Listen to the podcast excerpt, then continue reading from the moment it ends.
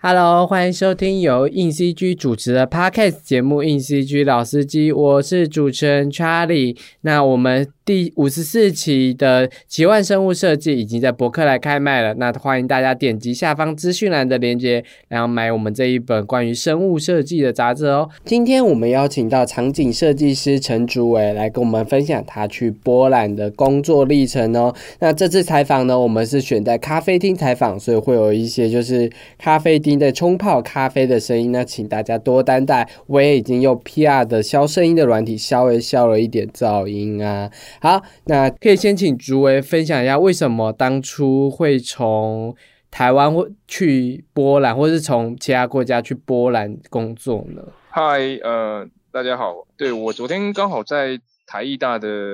图书馆也看到了硬 CG 的奇幻生物这一期的杂志，这样觉得内容非常的有趣，这样。非常推荐大家都去看一看。之所以会到波兰工作，其实完全是一个呃，算是巧合啊。因为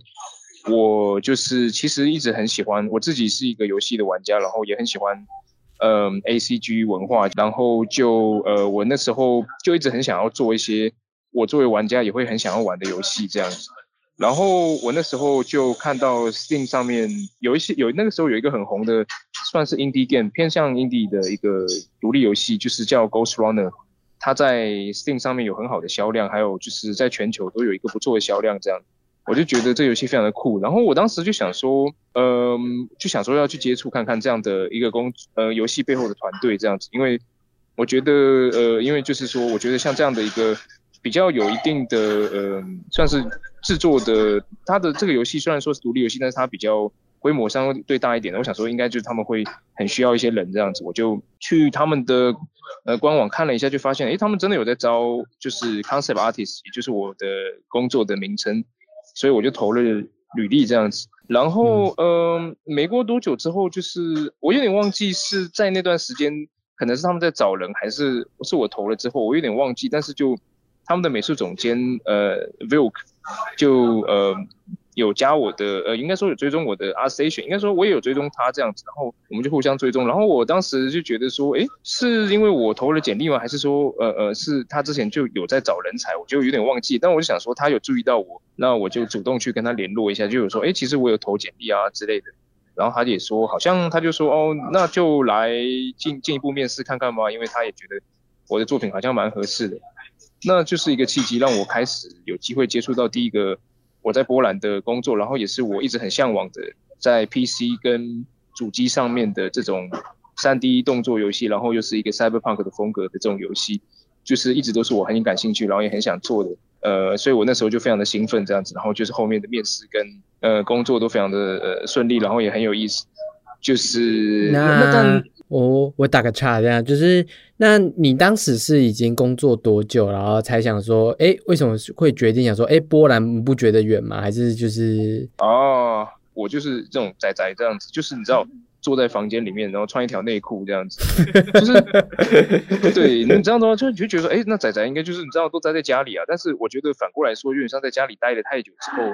就会开始对这个世界缺少一种就距离感的那种客观的认知，就会觉得说，嗯，不管在哪里，好像有网络就可以连得上那种感觉。那我完从来没有觉得波兰好像是很遥远的地方，或者这个世界上任何一个地方这样好像很遥远这样。我就只是觉得说，那里有我感兴趣的工作机会，然后有这个产业，然后我作为一个设计师，然后可以在那里得到很多很宝贵的经验，同时也呃可以认识到很多朋友，然后我就觉得这是一个让我很向往的事情这样。那当然还有就是一个不错的薪水，就是这是可以说是很开心的事情，也很有成就感的事情。这样就比较没有没有觉得说哦那是很遥远，而且提到的就是这份第一个这种三 A 主机游戏的工作是那个时候在 One More Level，它是一个远距工作，它也是远距工作，我是一个 contractor。嗯，也就是那个机会让我了解到说这个游戏的开发到底是一个什么样的一个一个一个一种方式，然后我就嗯，我其实那时候我开始很向往说可不可以。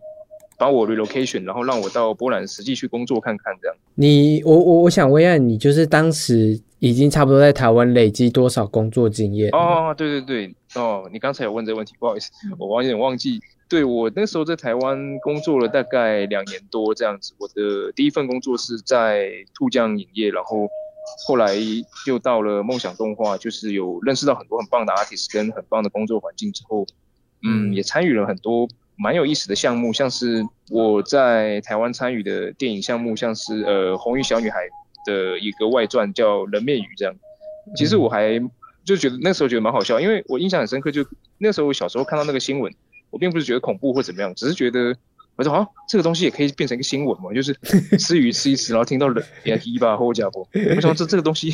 这个新闻是太闲了这样。结果没想到后来我竟然可以做到这部电影，然后我那时候就觉得是很很黑色幽默的，就嗯有种荒荒谬感这样，然后就就参与到。那当然就是呃，电影是一个非常庞大的工业体系，然后我就很感到很开心，可以跟很多优秀的设计师一起，就是在其中扮演一些小小的角色这样子，然后去呃。再是参参与到台湾电影的工业，到了梦想就做了很多的呃动画的呃广告的 CG 的一些概念设计这样。但是呃我逐渐发现到说我的兴趣是我还其实我还蛮想要在三就是说更长期的时间专注在一个风格，呃或者也不一定更永远都是在一个项目上面。但是就是说我喜欢我有一些特定的喜好喜好的风格，譬如说科幻，还有呃 cyberpunk 啊，这些都是我很喜欢的。所以呃，我我感受到说，呃呃，有影视来讲的话，它的是这个产业的呃，就是说一个项目的周期相对比较短一点，然后也必须，如果是在后置的 CG 公司的话，也会必须要在不同的风格之间不断的跳跃。就是我自己是比较希望可以专注在一个，就是因为我就是一个仔仔嘛，就我就是一个科幻仔仔，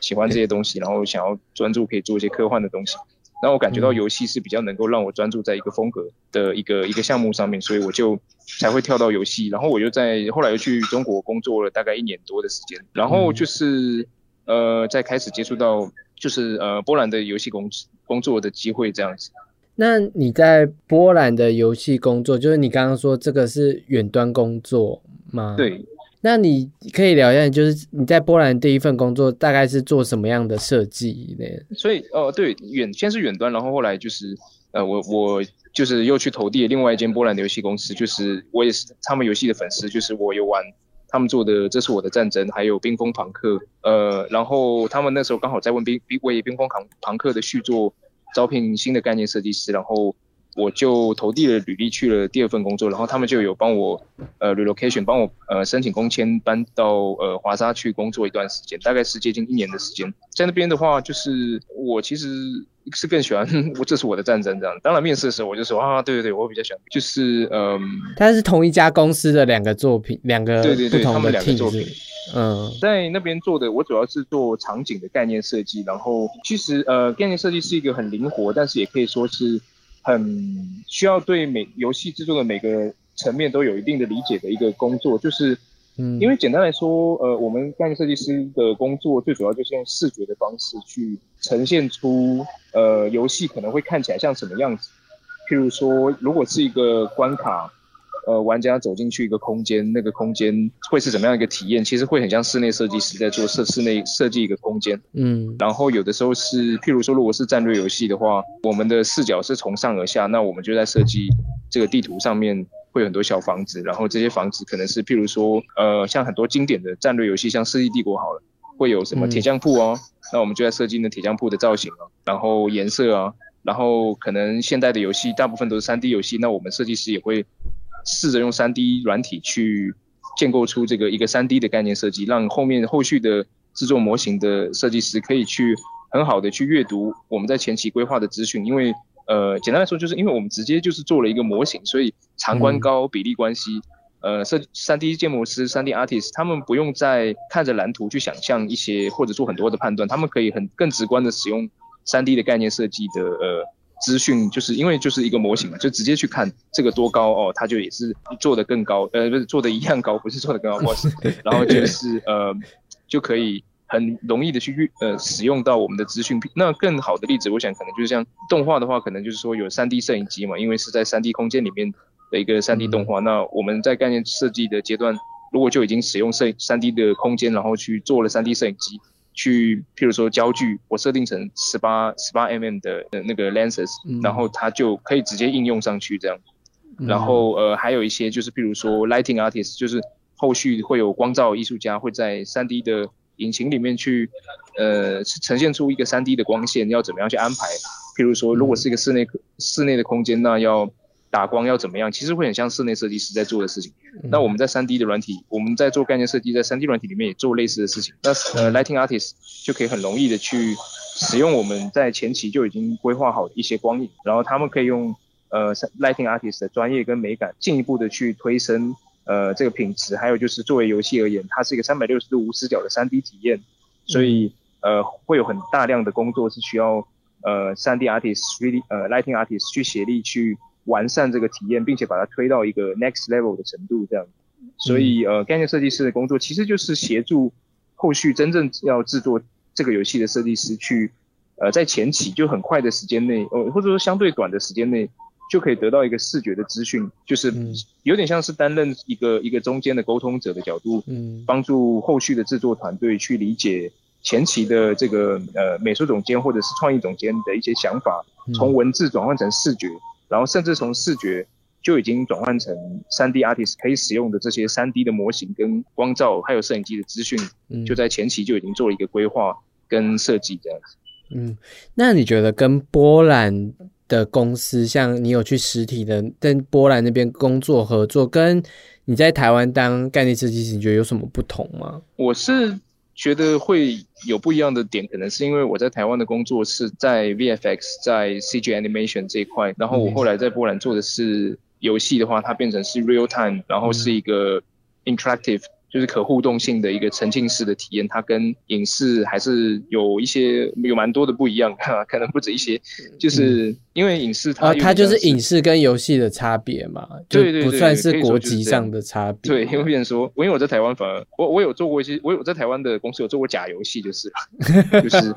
对，因为有个电视剧刚好是电竞题材，然后他们要做一个一个假游戏这样。虚拟就是放在背景上面的游戏，这样。对啊，对啊。然后那时候很有意思，就是还真的有用用有用 Unity 游戏引擎来做一个假游戏的这个 demo 这样子。好，那你在波兰是怎么跟就是那些外国人沟通的？这样就是用英文。那其实呃，波兰的社会的一些发展跟台湾还蛮相似的，就是一样是在。二十世纪末的时候，从呃经历一个经济跟政治的转型，也也是蛮相似的。虽然说一个是左派政府，一个是右派政府，但是嗯，蛮神奇的一点就是极左跟极右其实还蛮相似的，就是独裁，然后控制跟呃一些事情，其实做的事情都还蛮类似的。然后就是会，但这个也是会导致说波兰确实有一个呃经济跟文化上面会稍微有一个断层，就是可能年纪稍长的人，他们比较多是就是波兰语，然后没有。太多的英语教育，然后比较不会太去流利的使用英语。但是现在的话，我在那边工作的感觉就是，嗯，在游戏产业的话，大部分大家都是可以使用，就是会使用英语沟通，然后都相当的流利这样子。呃，然后呃，我在那里主要就是用英语，英语跟同事沟通。哦，就是不感觉起来波兰其实是有很多游戏公司在那边。那你就是这是。你知道这是为什么波兰会聚集这么多游戏公司的哦，这 这真的是一个大灾问啊！因为嗯，我想很多的产业政策，很多国家会发展很多产业政策。我们往回看的时候会看到一个一条轨迹，但是我相信在当下，嗯，应该是很难去预测到未来的。因为其实像台湾也有，嗯，我记得以前像我小时候好像有两兆三星这个。产呃产业政策好像其中一个一个三星里面有一星好像就是游戏产业，但是 for some reason like that didn't happen. Well, it didn't go well, right? So I have no idea, but I think there's a few. 呃，我想有一个有几个呃呃有几个要素吧。呃，我想因为刚好波兰它作为它是欧盟的成员，然后它嗯在一些文化上可能更相近、更靠近这个欧美、欧洲跟。美国的呃文化的对于，因为游戏其实也是一种娱乐跟文化的产品，所以他们可能在文化跟就就是他们背靠了一个消费力很强的一个对游戏这种娱乐产品消费力很强的产的市场。然后当时并且游戏在刚开始其实是一个新兴的产业，因为它是从零开始的，就是今天不管是呃。譬如说，坐拥巨大的资产跟大型 IP 的公司，譬如说迪士尼，嗯，或者是今天是一个在车库刚成立的游戏工作室，就是说在九零年代或者是可能千禧年初的时候，一间公司它如果很有钱，它很有积累，它很有资源，其实它也并不一定能做出好游戏，因为那个时候的硬体有一个上限，就是不管花再多钱，也是突破不了这个上限。那就变成说，在车库创业的新兴的公司，它其实做的它可以花。就是花花花他们的时间，花他们的精力去做出来的游戏，在市场上未必会跟一些大公司很有钱的公司差太多。那这时候玩家会选择的可能就是会选择就是好玩的游戏，就是这个游戏好玩就可以。他因为花了再多钱，其实画质也提升不上去，因为那个时候的硬体限制。然后可能刚好波兰的一些游戏公司就有搭上这个产业的风潮，但当然显然好像波兰的游戏产业真正发展是在巫师的初代出来的时候，那个时候已经是三 D 三 D graphic 就是三 D 图形开始变得比较主流，然后呃呃也是开始有一些开发的门槛跟技术难度的时候。但是我想那个时候还是小小公司还是有很多的机会，因为呃一样还是因为硬体的上限决定了图形可以达到的水平。那变成说一个公司它假设它非常有资源，其实。它投入再多资源也是突破不了那个瓶颈。那这个时候，如果有一个国家有一些创业的团队，他们愿意花很多时间跟精力去制作这样的游戏，其实他们是有机会跟一些真正这个世界上最最有资源、最最最最有最有钱的公司，就是可以可以说是站在一个相呃一个一个平台上面去同台竞技这样的。然后，并且再加上我相信他们可能背靠欧洲跟呃，就是说这个文化上面的一一个相似性，让他们可以做出一些。呃呃，受到欧洲的市场青睐的游戏，那嗯，因为归根结底，游戏是一个消费性产品，我想就也就是说，要卖给有消费力的人这样子，那就是呃呃，就是欧洲人就是可能口袋比较深这样子，就是嗯，会喜欢玩游戏的人也比较多这样子，然后就是呃，让他们可以有一个很好的利基市场，然后就就是我不确定这个词用的对不对，但是就是呃呃，有有一个机会可以发展吧，然后当当当然这其实很不容易，因为像 City Project Red 这样的游游戏公司，虽然现在看起来。有很大的很多的成就，但是如果我们去看他的纪录片，就会发现他在一代的成功之后，再去做续作，其实也是付出了巨大的风险，几乎是把整个游游戏公司的命运都赔呃都都都赌上了。然后，然后同时当然还有波兰政府也非常的支持，然后给予了当时在我记得好像他们遇到了二零零八年的金融海啸之后，也是有政府有给予很大的纾困跟资金的支持，这样子就让他们可以继续的成长下去。然后现在也确实。游戏业似乎成为波兰的一个很大的支柱性的产业，呃，像是有有 CD Projekt Red，有我之前工作过的 Eleven Bit Studio，有 Techland，然后也有一些呃中型的开发商，它可能隶属于一些发行商，像是 Flying Wild Hog、Raycon Games，那个呃 People Can Fly 这些三 A 游戏工作室，然后也有呃 Indie Game 更是数不胜数这样，然后还有 Outsourcing Company，就是外包的美术团队。也是数不胜数，然后还有国际性的大公司也在那里会开设一些他们内部的一些团队的呃一些服为他们做的服务的一些公司的子公司，像是 Activision，我记得在那里也有一些公司这样子，呃，所以呃，，Well，就是 good for them，you know，开发开发结果，然后呃，我们会觉得说，哎，像刚才你所提到的这样，就是好像是离我们有点远，但是其实也没那么远，因为有网络，然后我们的工作的这个性质，所以其实。如果那里有机会，就是我们就可以过去那里，就像逐水草而居的 digital nomad 一样。刚刚其实主委也提到很多波兰的，就是工作室啊。那刚刚其中提到 CD Project，相信大家应该也不陌生，它就是 Cyberpunk 二零七七的那个游戏开发商这样子。那刚刚感觉好像就是很多游戏大厂的子公司也都在。华沙嘛，那那那一块的地方这样子，那你觉得就是那边应该也会聚集很多，就是想成为游戏艺术家的人在那边工作这样，但就是跟不同人种、不同人合作，你觉得有发生什么样的事吗？或是合作起来怎么样？这样刚好我我觉得很幸运，就是我我我投入很多的精力在工作跟专业上，然后那段时间也收到了很多的机会这样子，然后就是。呃哦，然后再加上疫情，然后因为量化宽松的关系，所以好像市场上的资金变得很多，然后工作机会一下子就变得很多。我那时候刚搬去华沙的时候，我把我的呃 location，就是我在 LinkedIn 还有 ArtStation 上的 location 换到华沙之后，就是基本上两三天就会有一个机会找上来，两三天就有一个机会找上来，就是嗯，我就会觉得来自哪里？就是那个机会是来自欧洲吗？还是呃一些公司，或者是像是我。听过的一些很棒的一些公司，然后或者是一些很大的 IP，就是你之前在台湾接触不到的公司吗？嗯，我想我其实也不能不太能确定说到底是哪些因素在发酵，因为有几个因素，首先是我自己技能积累到了一个程度，然后基本上我的 level 达到一个一个可以胜任一些商业案的程度之后，那可能就是因为欧欧盟。的呃呃工作是在这个产业来讲是比较多的，所以他们就开始会觉得，因为有的时候人资在过滤呃或找人的时候，他们其实就是从用地理位置去搜寻，就是不一定一定是这样，但是这是人资有在找人，有的时候会这样做，那可能他就会。看到用用一搜寻就发现，哎，我出现在他们的雷达上面了，就像他们有一个龙珠雷达一样，就符合他们雷达。对，我就出现在上面。是这样。对，我就觉得很神奇，然后我就觉得很开心，然后我就开始做了很，我同时做了两三份工作，这样就有的时候不想错过一些机会，这样，所以就变得很累，这样就变成说有很多的事情，我就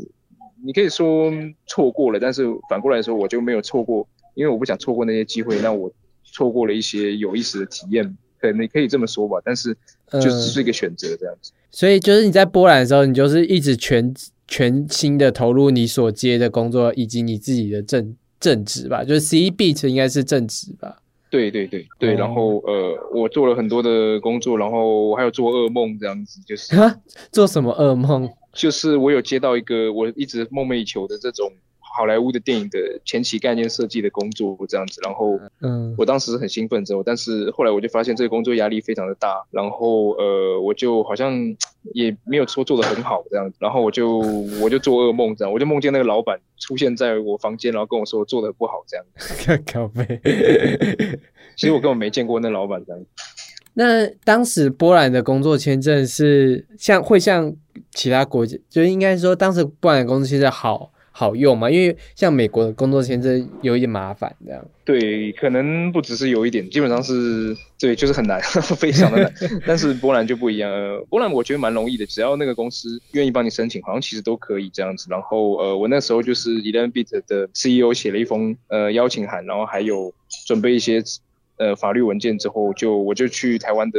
办事处申请这样子，然后哦，我觉得蛮有意思的一个点就是，他们其实也会觉得说，哎，这个有这就是好像比较可能比较少，我不知道可能比较少台湾人去波兰工作吧，然后但是他们忽然看到，哎，Eleven Bit。就是他们就是有一个年轻的面试官，他就知道这间游戏公司这样，他呃波兰的面试官，然后旁边就有一个呃年纪比较大的呃面试官，他就说哦这是什么，这很有名嘛，然后那个年轻的面试官就哦对啊对啊，这个很有名的，然后就是就是让我觉得蛮蛮有意思的这样子。因为你说你去波兰工作是想要做游戏之类的，但我其实之前一直有在听你说，你一直很想要接触大，你是很想接触大案子，你的目标是接接触大案子吗？对。我我其实呃，虽然说我在工作这段时间好像总结了很多的心心得，但是其实我一开始没有想那么多，因为呃，我我我我觉得很幸运，就是这是我的兴趣，所以我可以完全没有意识到我付出了多少时间的情前提之下，可以一直花时间在上面，然后投入心力，就是我甚至。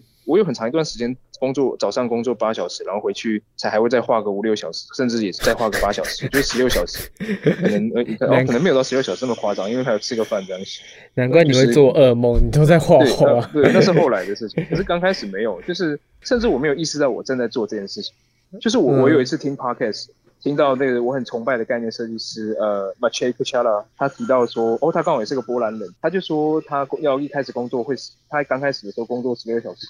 然后我只是想说，哇，好厉害哦！所以我不知道我能不能做得到，你知道吗？就是我当下已经在做这件事情，我没有意识到我正在做这件事情。然后我觉得说，哇，他好厉害，他可以画十六小时，就是我，我就我自然而然到这种程度，这样在那里，嗯，工作一段时间之后，我我会去 Glassdoor 上面，或者是各个各个各个各个跟工作相关的一些工网站论坛上面去看一些资讯之后，我就会发现到说，哎，譬如说 Glassdoor 是一个很很简单的例子，我打 Concept Artist Salary，呃，For example，像是譬如说在欧洲或者是在北美，在加拿大或者是英国、呃美国、就澳洲这些有产业的地方，我搜寻那个薪水，我就发现，哎，然后原来看当年设计师的薪水是还不错的这样子，然后我就觉得说，哦，原来可以到这个薪水，就是我就觉得说，哇，呃呃呃，然后我会了解说，哎呃，譬如说像提刚才提到的呃大的专案，我知道说，哦，原来可以有，其实我们是有机会做到一些很酷的很大的专案，然后又有可以做一些很酷很很很很很好玩的设计。然后呃又可以领到很高的薪水的话，我就觉得说那 Why not？来，我我对吧？我我已经花了那那么多时间，然后我也很有兴趣。就是我并不是觉得说呃我我我是为了目标一定要得到某些成就，而是说我刚好已经走到了那个位置，就已经很接近或者很接近那边的。然后我我开始碰到原来可以有这样的薪水，有这样的待遇，有这样的机会的时候，我就觉得诶，那我我就去做一下。那我我就我就真的就做了这样，我就觉得诶，我可以我可以去 reach out，譬如说。一些很很大的 IP 的工作机会，我我就主动可能会去投递我的简历，或者是呃，因为我我的作，我觉得我作品有到一个程度，然后我就想说，呃呃，可以接去接触一下，然后让对方看到我这样，我觉得我会开始做这样的事情，这样算是一个有点像后知后觉，因为但是就因为一开始是一开始是不知不觉，然后到后面变成后知后觉，然后但是再怎么样还是就是还是觉了，知道就是就了解到哦，觉醒这样。对。我问一下，就是因为你刚刚说你会向知名的作品提你自己的履历，这个是你是怎么算乱枪打鸟，还是你是有意识的想说这个我有我有什么两度好友，所以我可以进攻这样？哦哦，对啊对啊对啊，我我我觉得这些都会看的，然后还有就是呃多去跟我觉得像 artist 来讲的话，会有譬如说 Art Station 或者好像还有 Behance 这样的网站这样。嗯，然后我们就可以在上面看看我们追踪的人跟追踪我们的人，因为譬如说有一些有很多的 artist 他会追踪追踪你或追踪呃追踪你的话，你你基本上就可以假设说他是认可你的作品，那这个时候就可以试着去做更进一步的接触，譬如说去加他的 linking 啊，或者是或者发一个讯息。去告诉他你的你对他的一些作品，或者你对你你的 you show your appreciation，you know，just 有点像是一个就像普通我们在一般跟人交朋友的过程一样，其实可以不用一定要带有一些呃，就是就是 networking，你知道，more like a hangout，就是有点像 hangout with friend，而而且我觉得这是很很容易的事情，因为大家会去用 Behance，会去用 ArtStation，就是都是因为大家是 artist，有一样的热忱跟兴趣，所以大家其实很容易就可以聊在一起，然后就可以呃，大家会发现，呃，可能他就。因为，嗯，工作这件事情除了专业技能之外，非常重要的另外一块就是说，呃，我们有没有一个专业素养，然后很容易去沟通跟交流。那这也不不一定是说我们可以当朋友，就是 like bro，you know，而是说我们是可以 deliver，可以完成我们分内的工作，然后可以可以坐在一个办公室里面，然后不会引起别人的你知道反感之类的。所以透过这样的一个大家就是哎聊一聊，然后 show show show show your appreciation to each other 这样的一个过程，我们就可以很自然而然的就建立起一个共识。就比如说，哦哦，这个人是一个，呃，就是他是一个专业人士，他他的相处是舒服的，然后他的作品，就是说他追踪了你，那说明他也认可你的作品。那这样子就有很多的工作机会就可以就有就有可能会发生。那我自己就有一个经历，我有想要共感你就是这一段话，就是因为我的工作。其实就是到处去采访人嘛，所以我就是到处去采访人。最大的重点就是你要一直主动去敲人家说，就是哎，你可不可以接受采访之类的。但当然也会有像竹围这种，就是比较管道是别的编辑在负责，但就是经过一些合作，有一些合作之后，就突然跟你聊了，突然突然发现说，哎，其实有很多事情是值得去挖掘，或是。哎，指的像我每次跟受访者聊天，就有些受访者，我觉得加他好友或者怎么样，就是会互相聊一些话题。就是有时候不会不交流，不是一种社群上的交流，不是一种好像有目的性的交流。有时候就只是很单纯的交流。我懂你的意思，就是很单纯的问你说：“哎，你妈呀怎么做的？”或者“哎，你就是。”怎样怎样怎样嘛？有时候或甚至很无聊，很无聊，说哎，你是不是参考某个游戏之类，就就是这个一些连接的共同点就很容易打开话。而且我觉得 I G R Station 甚至 Linkin 都是一个，我觉得 Linkin 有一点需要目的性啦，但我觉得其他的社群网站都都比较。很轻松就可以聊，其实我觉得有时候 LinkedIn 也没有这么的严肃啦，老实说，因为他他自己都有一些什么像脸书的那种 pose，你就在上面传，你可以传迷音给别人也没关系，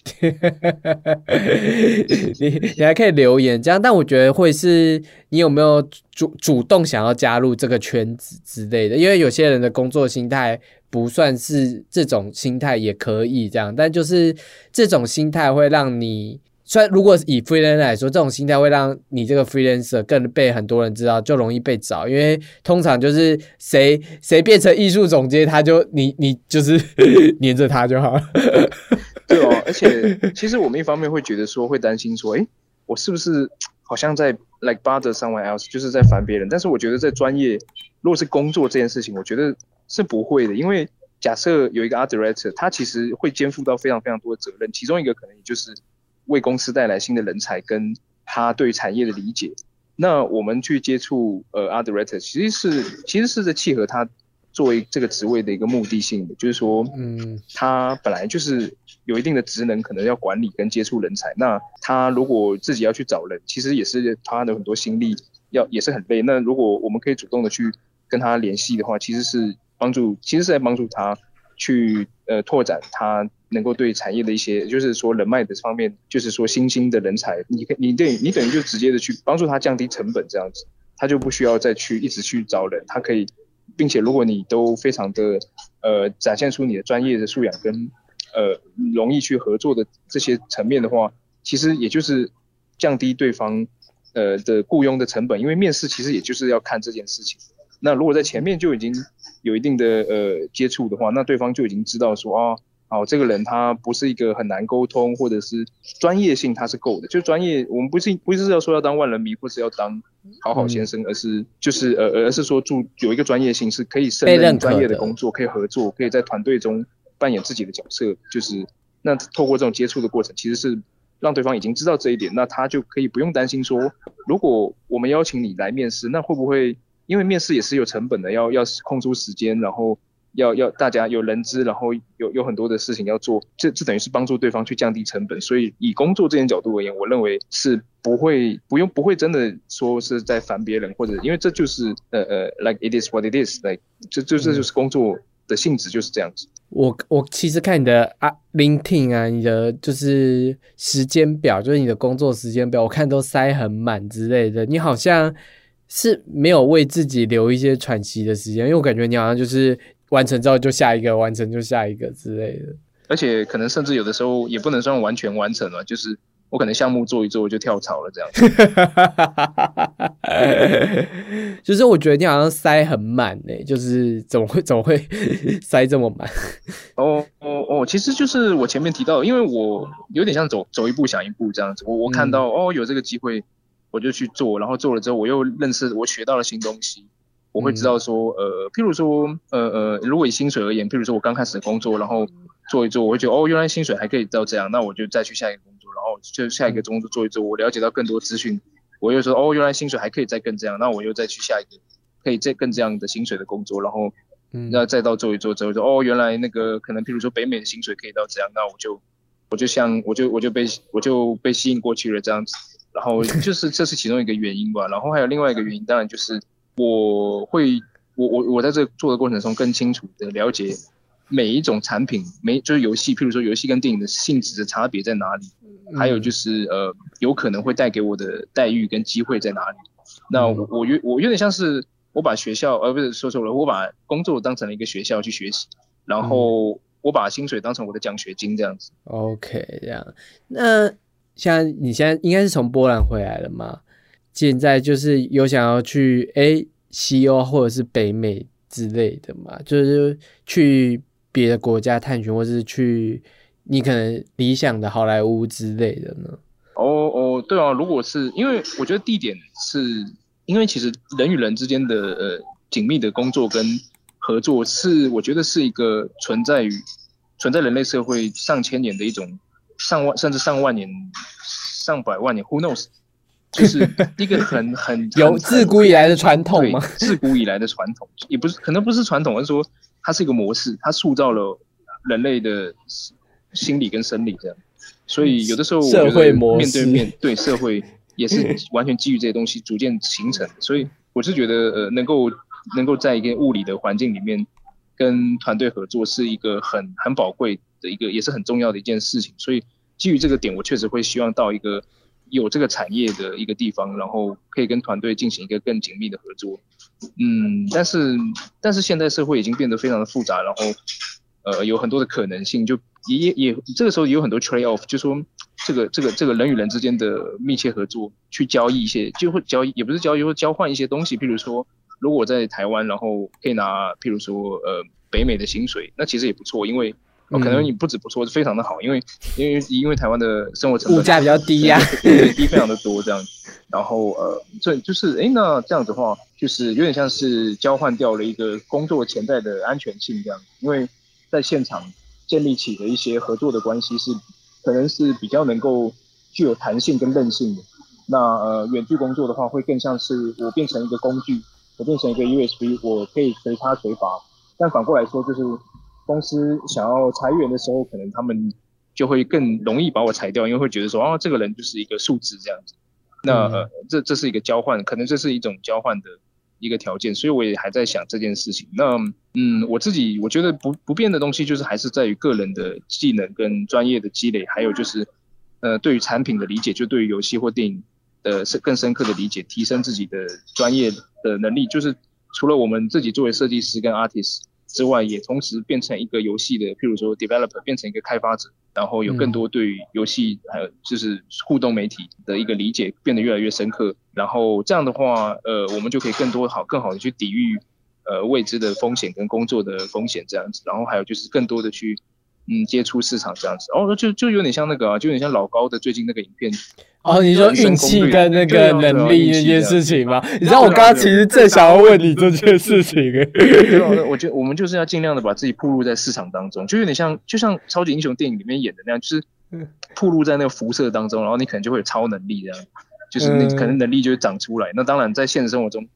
就最好不要这样做，因为可能会多长出一只手这样。简单来说，就是你要先有一定的实力，等运气来了之后，你才能乘着浪这样子。哦哦，这没有，这是一回一回事。然后就是要尽量把自己放在市场当中，去更多的交易，这样子，就是呃，就是呃，去接触，其实就是找工作，就尽尽量找工作，因为找工作其实就是我我们在交易我们的技能、我们的时间，然后去尽量的把自己投身到。那个呃，全球的这种人才市场当中，这样子，嗯，那这样子就会衍生出另外一个呃，我觉我认为对每个人而言都会非常重要的技能，也就是语言能力这样子。那呃，如果能够有有能够跨出语言的障碍的话，那这就可以接触到全球的市场，那也就等于是把自己铺路在更多更有可能获得幸运的一个机会当中，这样。嗯，就不断累积，然后让自己更接触那个运气，这样子。嗯，对哦，对哦，嗯。你刚刚说，就是你要继续在那个产业累积，积可能游戏开发的那些资讯之类。你觉得这样的，你是怎么去累积？就是除了概念设计以外，可能那个产业的资讯，或是那个不断去积累这件事情。哦，这是一个，我觉得这是一个很好的问题。那最好的方式，当然还是在工作中学习这样子。那因为工作中，工作应该说做游戏，真的在现场做游戏，就是真的要。呃，为为玩家去考虑，然后做一个好玩的东西，并且会有 Q&A，会有游戏的测试，然后好不好玩可以说是非常呃，会得到很多很多的反馈，然后呃，团队会总结跟呃去去 summary 很多的呃嗯可以做的方向，然后去讨论，然后并且美术总监也会把这些反馈。转化成一些美术可以做的相应的事情，这样，譬如说玩家可能会说，哦，诶，一开始，嗯，譬如说有可能是个开放世界的游戏，然后会说，诶，我不知道要去哪里，那可能美术总监就会说，啊，那可能就是我们要设计一个你知道够酷的一个高塔，让玩家一远远的就望过去，就说，哦，那里有个高塔，我要去那里。那美术总监就会会制定这样的计划之后，他就会跟我们这些设计师。说哦，我们要设计一个够酷的高塔。那当然，塔越来越多之后，就就会变成说，哎，那那怎么办呢？就是每个塔都一样高，那不就等于没有一个特别明显塔嘛？然后美术总监就会制定下一步的计划，就是哦好，我们要有这个最酷的一座塔，然后要有三个次酷的塔，然后还有一个四座，可能五六个，就是稍微有一点点显眼的一个小小的地标的东西，这样。嗯。最后，最后这这个计划会一步一步的被规划出来，然后交由设计师去执行。那设计师。透过这个计划，也可以理解说为什么要这样子，因为就是我们需要指引玩家去一些地方，这样。那我们从美术的角度而言，需要去设计跟规划这样的一些视觉的指引。然后另外一个方式就是，其实就是现在网络非常方便，所以大家可以去看，譬如说 GDC，就是 Game Design Community 的一个呃呃一些演讲，它有它有免费的，很多在免费的，在网络上，在 YouTube 频道也有付费的，就是在 GDC Vault 里面，呃。还有一些很多的，其实其实世界各地都有类似 GDC，那台湾就有 TGDF，嗯，然后呃波兰也有 Digital Dragon，嗯，然后还有呃其实很多地方都还有很多其他的那这些演讲，我觉得就是其实因为我平时工作我只是在完成它的话，那我可能脑力就可以空出来，我就会听一些这种节目去学习跟吸收一些新知这样子。你比较常听的也是像这种动画游戏节目，还是你其实什么都听，什么财经也听之类的？呃，我比较常听的可能还是对专业方面的会听比较多一点，因为 GDC 啊，嗯，或 Digital Dragon 的演讲啊，或者是概念设计会有一些 podcast 节目这样，当然还有这个 In CG 的 podcast 节目这样。谢谢谢你帮我就是说明了一下，就是 promote 一下的 promote 一下，这样大家来听。我们真的是找了很多就是 CG 界各各式各样的。职业啊，好，我因为我觉得在跟很多人聊天的过程中，是可以知道不同流程、不同情形，你会面临到不同的状况。这样，因为就算做制作人无假日的不同人，也都会有不同面临这件工作的他的想法以及他脑袋的困难啊。因为我自己觉得，就是听节目或是听别人分享，最大的问题就是你可以设身到不同的。人物的角色去，因为你就只有你这个角色，你就只有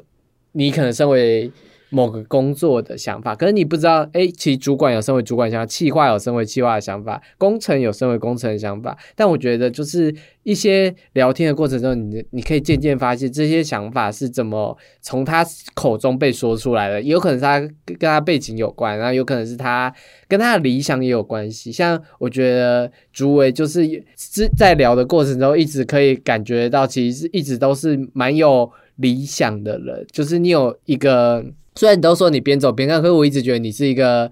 一直有在往理想迈进的人，就是我觉得是一个很有趣的过程，因为我觉得有点跟我不一样，这样就是我好像没有一个这么明确的理想在那个地方，这样，但我觉得就是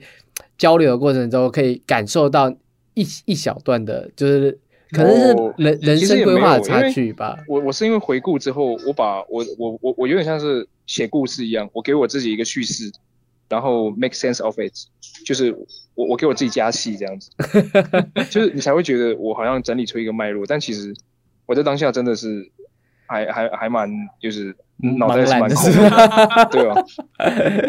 所以你觉得是我们我我要自己要再回去回顾一下我自己的这个 podcast 生涯或者是采访生涯，对不对？对哦，对哦。啊，好，那我觉得我可能就是我觉得每个人都要回顾自己啊，我自己也还没有。这么的被回顾一下，这样。那我之前有听你说，就是你现在蛮想往就是前期美术，可能电影前期美术这个方向走。然后我想要聊一下，就是这跟你现在做的概念设计有什么不太一样吗？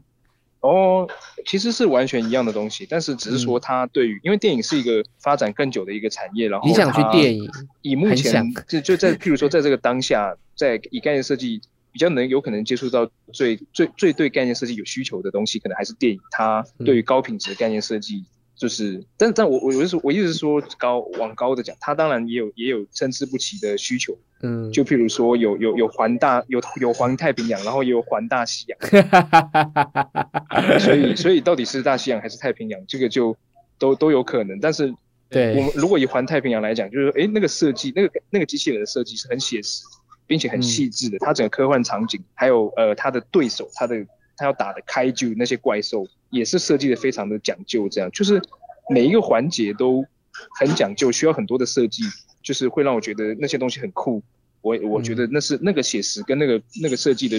可以推到的水平水平是，嗯，在电影里面是比较相对而言比较多一点。那游戏也是有，那慢慢的也会有越来越多。然后动画也会有，但是呃，如果我们以现在当下来讲的话，电影目前来讲好像是多一点。还有还有一个东西就是它的品牌效益，就是嗯，因为游戏还是就是说以品牌效益来讲，可能跟不是这个产业的人在聊天的时候会，我如果我讲，譬如说呃很有名的最后一站哦，嗯，可能就听过的人不是很多这样。但是如果我讲，譬如说哎环太平洋，就算同样都是一个科科幻仔仔的一个一个题材的。一个电影或者一个一个娱乐产作品这样，对，可是大家可能还是多多少会听过《环太平洋》，比较不会听过《最后一站》，或者《最后一站》，他可能会想说，嗯，是什么？是什么二战题材的还是什么？就是完全不会想到那个，就是那个游戏，他可能就大家没什么概念这样。就是那品牌效益，就是但品牌效益不是一定，严格来说不一定很重要。特别是像我，我是为公司提供专业服务，我做的是 To B 的这种生意模式，呃，我的我的盈利，呃，或者说我的工作的性质是 To B 的。那我不太需要 to C，我不需要针对一般的顾客的话，那这品牌效益其实也对我没有什么太大的影响，嗯，但是也不好说，因为品牌这个东西，品牌效益有点像是我们会得到一个代币，那这代币当然我们不能在外面买咖啡的时候拿来用，但是有一天可能会刚好有一个有一有一个呃游乐场，它是可以用这个代币，就是电影的话绝对是可以给出嗯最好呃算是最好的薪水跟嗯最应该说最好可能还是在游戏吧，因为游戏是有科技产业的属性，这样科技的属薪水平均而言还是比较高的，但是电影也是相当的不错，然后品牌效益这个代币它可潜在可能发挥的价值也很大，我会觉得有一点向往，再加上很多的我我崇拜的概念设计师一些大师也都是在电影产业的做了很久，会。就是会觉得说，那那是一个很特别的一个领域，就像我很喜欢的设计师，像是呃 Sid Mead，或者是呃 Love McQuarrie，或者是呃很呃像我刚才提到的，我很喜欢的波兰概念设计师，嗯 m a c h e y Kuchela，还有呃塔吉克斯坦的概念设计师 Jamal Jurabayev，他们也都是在电影产业这样子，所以我就会觉得说，电影是一个比较特别一点的，就我感觉到好像比较特别一点。有点像一个圣杯一样的感觉的东西，我可以理解啊，就是你喜欢的东西，或是你崇拜的东西，可以塑造一个你是一个什么样子的人，或是你就有点像是某种吸引力法，你被什么吸引之类的，然后你渐渐也设想，觉得自己好像可以渐渐的往那边靠近一样，这样子。嗯，然后，然后，然后我刚刚讲的品牌效益，其实我觉得品牌效益不只是。那个品牌带给观众的感觉不一定要 to B 或 to C，那个品牌其实也会帮你自己，因为现在都在强调的其实是个人品牌嘛。那个品牌其实也可以多少帮你的个人品牌加价或者是加东西。因为现在我觉得现在是一个很注重，我不知道国外是不是，可我觉得台湾蛮注重 title，或是我觉得一个什么漫威特效师的 title 都会听起来就会觉得很有那个 swag，对，就有那个。很有趣的那种感觉，或是就会你会觉得这是有一个报道的价值在。以我媒体人的心态来说的话，媒体人就是看你的 title 嘛，就是如果是要采访一个素人、一个陌生观众，观众会认可这个东西。对，然后如果是游戏业的话，像你的话，我觉得说是是波兰游戏大厂，就不不一定 CD 那个 CD 或名字不一定会出来，但你可能是波兰游戏大厂的。概念设计师就会就会以这样子的东西去类换，然后它有点像是你个人品牌加价下的东西。我我我我觉得台湾的这种教育谦卑谦卑再谦卑这样子，但是我无可避免的，我作为一个人，我还是有虚荣心，然后想要想要炫耀一下这样子，就会觉得。哇，就是你知道，电影就像一台超跑一样，就是还是会有点想一台超跑这样。没错，没错，没错。就是你在工作其实算有点久，也在国外，然后也比较多是远端，然后这些工作内容，你觉得你有没有就是工作的低潮期？就是当时怎么做，你都觉得怎么卡关之类的？哦，有啊，我觉得有很多诶，但是嗯，其实你会发现说，譬如说工作做的不顺，有可能譬如说是一个呃。就是我们可以去 break down，把它分解成一些较小的原因。譬如说，我我有遇到过我做的，因为我做一个项目，然后那个项目是一个我不太，我从来没有涉猎过的风格，我就没办法掌，不太能掌握。但是，哎，为什么我会被？assign 到一个我不擅长的风格呢，对不对？这是管理者为什么要做这样的决定呢？然后因为是我那时候做的一个项目忽然被砍掉，那我就说哦，这是不可抗力啊！我会了，我试着去用客观的角度，就是我难过或者是遇到困境，第一步我感到伤心，还是会伤心，但是我至少试着用客观的角度知道说哦哦，因为我原本做那个我擅长的这个项目被砍掉了嘛。然后临时把我分配到另外一个项目，那这个项目风格做跟我我不擅长，那也是合理的，因为每个人的能力跟善技技能本来就是有边界的。然后我就想，这是一方面这样子。那其实你会发现，如果从这个角度思考的话，就是怎么说呢？就是说，简单来讲，就是把问题推给别人就对了，这样。就是管理者，就是哦，这是管理的失职啊，就是怎么，就是加班加的很累，就哎，为什么你不不好好规划你的工作，要让人家加班呢？对不对？你不尊重员工的时间，然后。你不尊重，嗯，就会说管理者不去尊重这些东西，这根本就是管理的失职。总之就是把错都推给别人就对，然后自己就会觉得好受一点。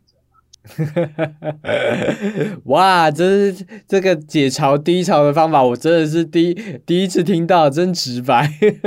但我觉得很多人多少其实也是这样子啊，就自己自己觉得，就是为什么是会是我呃待遇而一直低潮，或者是。因为有时候工作的状况本来就是不是像你刚刚说很多不可抗力的因素啊，有可能就是上层怎么样之类的，这样有有些时候有可能是突然资金就是没了之类的。对啊，对啊。但我觉得有时候人们会选择怪到自己身上，但有时候要再能够退一步看，或是嗯，失落在所难免，但就是还是要。努力前行啊，找找一些理由努力前行。我们客观的分析，然后同时也也自我自我去反省，然后就是 但是也也要适当的原谅自己。刚刚刚刚其实他小部分讲，刚刚有一个重点是自我反省，还是要有点自我反省。如果没有自我反省的话，我就会觉得那个人有点自大，或是有点 有点不负责任。这样这样就这样就有违这个温良恭俭让的优质台老的这个这个 这个理念。这样好，我们立志当温良恭俭让的优质台老台美术佬这样子。那你会担心？最后一个问题，我每次问概念设计师都会问这个问题，然后我我每次都会好奇他的答案，这样就是 AI 的发展对你来说，现在对你来说有什么影响吗？因为因为其实我可能不是在做一张图，就是我在做的是一整个设计方案，然后包含，然后同时也要理解，呃呃，我所做的工作，呃我所做的这个产品的性质，就是三 D 游戏，或者甚至是动画，那也很多时候是用三 D CG 去做，或者即即使是二 D 动画的风格。他也会用三 D 技术去做。那我是规划了一整个美术设计的一个方案跟呃呃解决问题的一个过程。所以嗯，然后这些东西都完成之后，最后会呈现出一张图。因为这个图有点像是一本书的目录，然后让让大家可以先快速的看到，然后然后接下来就是每个领域的专业人士，比如说三 D 的 artist，他会拿着我的这张图看一看，然后同时也使用我的档案去做进一步的建模，这样。所以。嗯，图是我的工作的一个副产品。那当然，我也很享受这个图，我也认为做一张好看的图是重要的。但是我并不是以做图来代表我的工作这样。所以，嗯嗯，对于这种图单箱图的生成的，嗯，概念是呃的一些呃 AI 的话，就对我的工作没有那么大的影响。它可能会给我一些启发，或者因为它会有一些好的点子，它可以在一些时候用到用来沟通。其实网络上的参考。就是本来几乎就是在 AI 出现以前，就几乎是无穷尽的。就是你要找到参考，你要找到一堆东西，都都很容易啊。就是，嗯，其实反过来说，那 AI 要做出好的图片，比如说我们要认识到说，哦，要有一些所谓的那呃关键字嘛，要有所谓的关键字，你要对一个题材有一些认识，你会知道说，哦，譬如说，嗯，我想要那种水泥那种粗粗的感觉，譬如说，呃，我很喜欢那个呃一些建筑是。嗯，就会觉得说，哎，那到底是什么？然后会主任说，哦，那个可能叫粗野主义，brutalism。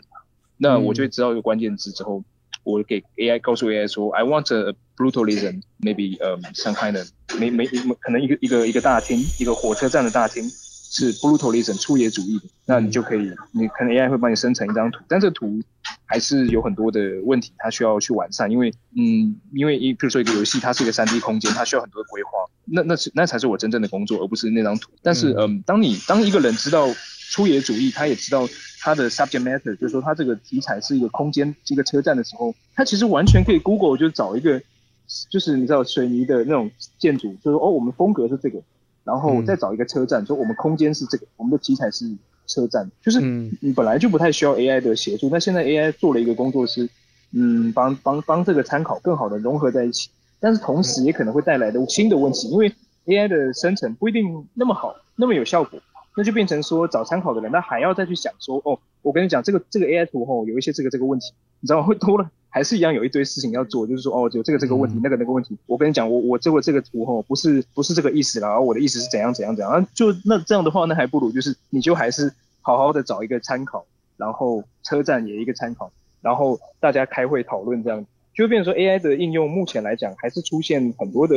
有些深刻的一些呃应用在专业领域的开发来讲，它会它没办法。很好的说，完美的解决一些问题，那就会造造成说，它对于传统的呃工作的开发模式是更像是一个启发性，或者是一个一个一个一个灵感的一些一些灵来源。因为我相信多一些资讯是更好，因为大家有的时候也会做一做，也可能会累嘛。那累了之后，可能还是要工作，或者或者说不想完全躺平，那这个时候。大家来脑力激荡一下，然后来看一些图，然后会可能会得到一些灵感。特别是大家专注在一个项目，是有点像是把我们的大脑延展开来，去深入的了解这个题材。那这个时候，我们如果休息的时候看一些图，AI 生成的图，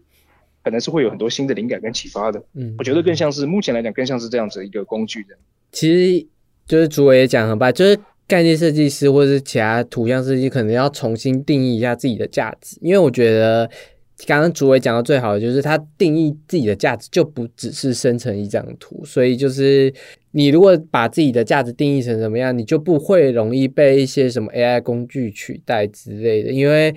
你的价值就不是在那些简单的事情上。像我，我的价值可能就在于说我可以去炸鸡排这样子。你家的鸡排够好吃吗？不够好吃，这也不算价值哦。嗯，可能可能可以做出那个概念鸡排。啊，那非常感谢，就是竹伟，就是跟我们分享，就是去波兰啊等，就是这一切的思维跟想法这样子。追踪竹伟的 Instagram 跟他的。脸书这样子去看他的作品。那如果你喜欢这集的节目的话，帮我们在下方的留言区留下你的就是对这集的节目的想法，也可以在 InCG 的 Instagram 私讯小编跟主持人聊天哦。那也可以在各大 Podcast 都帮我们评五颗星啊。好啊，这里是由 InCG 制作的 Podcast，InCG 老司机，我们就下次见哦，拜拜。